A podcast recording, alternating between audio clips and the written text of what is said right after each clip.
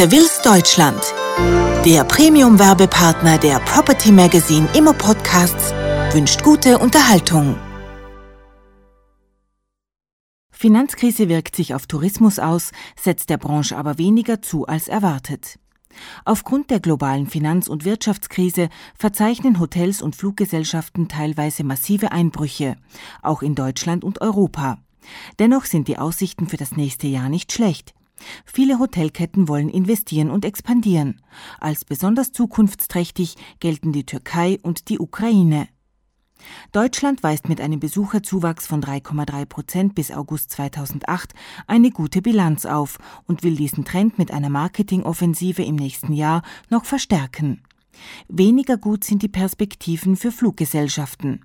Hier ist eine weitere massive Konsolidierung zu erwarten.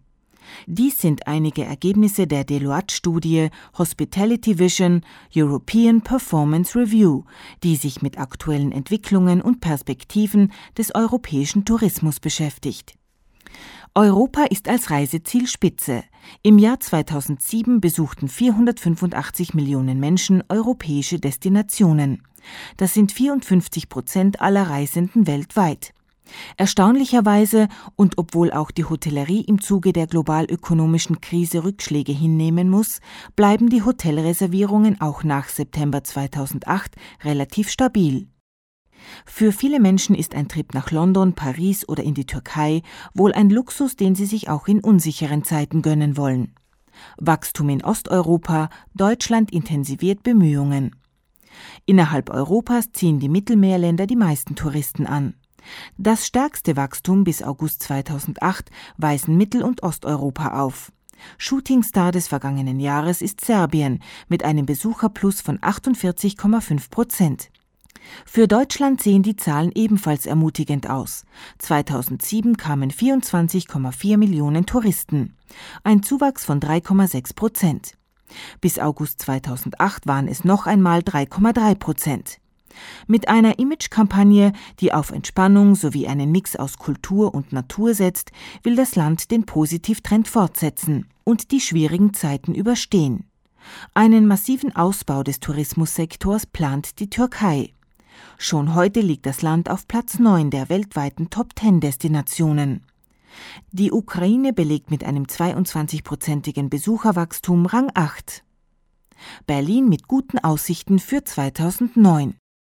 Der durchschnittliche RevPAR, Revenue per Available Room, in Europa stieg bis September 2008 bei insgesamt sinkender Zimmerreservierung um fast 11 Prozent. Im September, Zeitpunkt des vollen Ausbruchs der Finanzkrise, fiel er jedoch auf 6,7 Prozent ab. Den höchsten RevPAR erzielt Paris, 191 Euro. Die höchste Belegungsrate London, 81,4 Prozent. Dabei sorgt der starke Euro für eine ungleiche Ausgangssituation für Reisende von inner und außerhalb der Eurozone. Für letztere sind Hotelzimmer im Euroland deutlich teurer geworden. In Berlin stiegen die Preise um 6,3 Prozent. Die Belegung sank bis September 2008 um 2,1 Prozent. Daraus resultiert insgesamt ein RevPAR-Anstieg von 4 Prozent auf 62 Euro.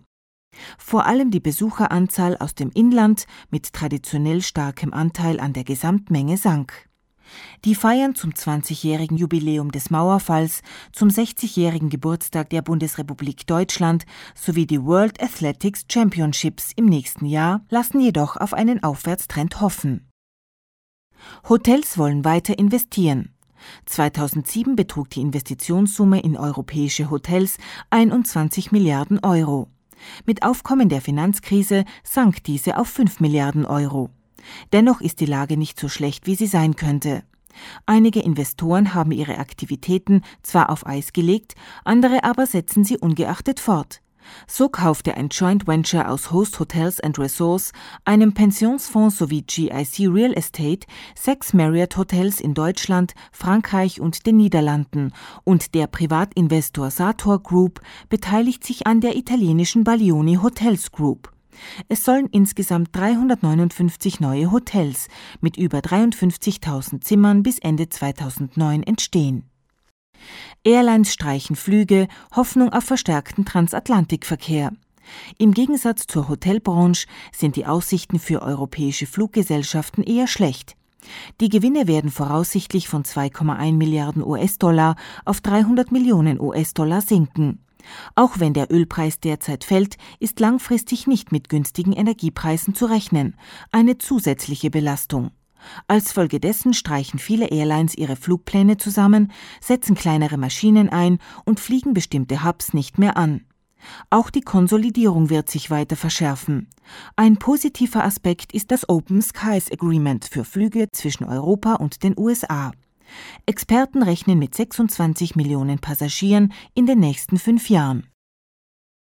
Die Finanzkrise ist natürlich ein Schock. Schon für das Jahresende prognostiziert die Economist Intelligence Unit aber wieder ein Wachstum von 1,2 Prozent in der Eurozone.